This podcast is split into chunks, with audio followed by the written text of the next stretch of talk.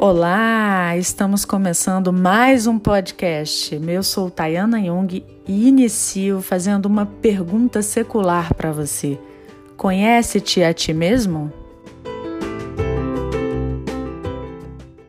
Vivemos em um momento em que muito se fala do tema autoconhecimento.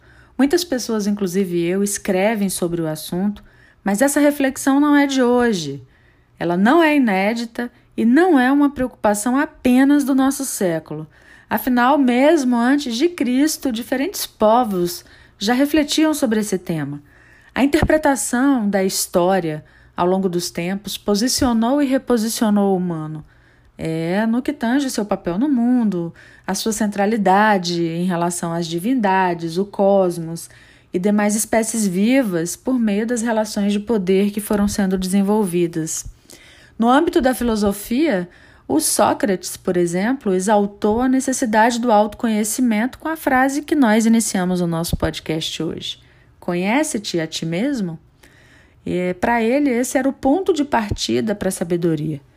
Já o filósofo Aristóteles reforçou que o crescimento humano necessitava mais que sabedoria. Ele precisava de vivência por meio da criação de hábitos e treinamento onde a persistência e a disciplina seriam constituídas em hábitos e a sabedoria seria acumulada pela experiência. Outros filósofos, como Confúcio, é, Sêneca, enfim, acreditavam que para uma pessoa atingir o crescimento pessoal era necessário passar por provações, perdas e aflição. Bem, além da filosofia, diferentes religiões corroboraram com essa reflexão, mais especificamente a respeito dos temas sabedoria e virtude, é, tendo como ponto em comum o entendimento de que a sabedoria proporciona a compreensão sobre a vida e ela também pode ser acessada pela dor, que é compreendida como obra divina e vista como uma oportunidade de crescimento. Bem, nessa linha de raciocínio, é possível dizer que a autocompreensão é a conjunção da sabedoria e dos valores, e estes são a base para a construção da inteligência social, que é expressa pela nossa ação de ser, de estar e de se relacionar consigo e com o outro. Como esse tema brota de nós, das nossas questões e angústias, ele não se esgota e é capaz de ser atual e necessário, independente do tempo e do lugar. Religião, filosofia e ciência formam o tripé necessário para a conjunção de conhecimentos. É, conhecimentos que buscam respostas para as nossas perguntas existenciais. Mas, apesar do, do acúmulo de conhecimentos, as respostas não são consensuais e nem, nem únicas, né? Pois somos complexos, mutáveis e singulares. Então, respostas, perguntas podem ser repetidas através dos tempos, mas as respostas não.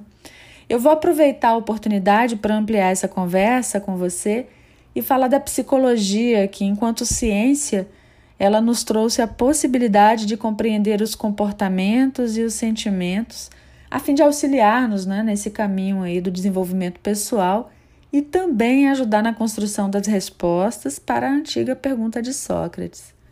Eu acredito que você irá concordar comigo em relação à afirmação de que, em pleno século XXI, não somos preparados para o exercício do autoconhecimento. Ainda não somos. A gente, nós não aprendemos isso na escola.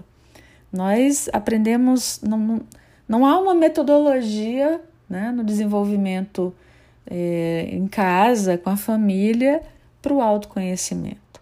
Não há uma aula de autoconhecimento no, na formação regular. E aí só procuramos um psicólogo quando buscamos na existência de um problema. Né? Você vai procurar se você tem um problema, mas você não pensa é, em procurar um profissional para contribuir com o seu desenvolvimento humano para contribuir com o seu desenvolvimento de competências.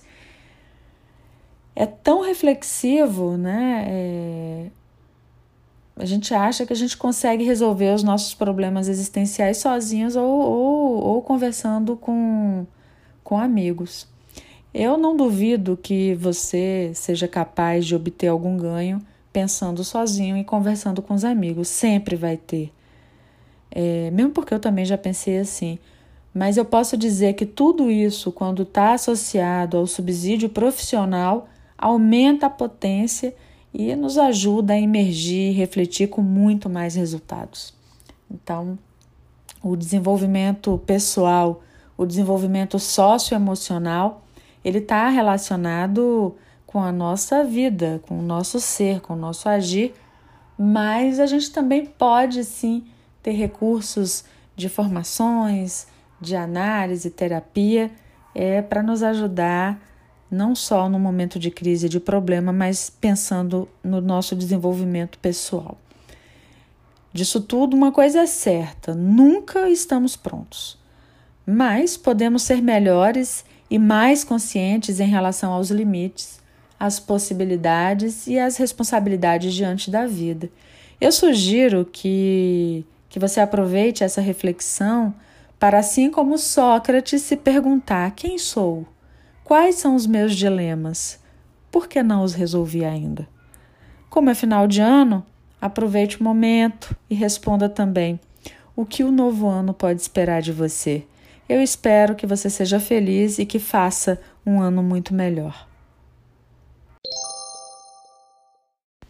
Eu espero que você tenha gostado. A gente fica por aqui com mais um Papos e Ideias. Caso você tenha interesse em ler um pouco mais sobre esse tema e outros temas sobre autoconhecimento, motivação, enfim, vai lá no blog www.taianajung.com.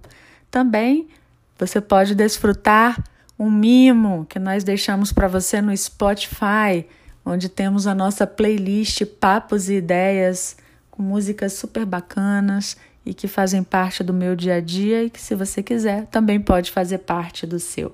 Até o próximo Papos e Ideias. Um abraço.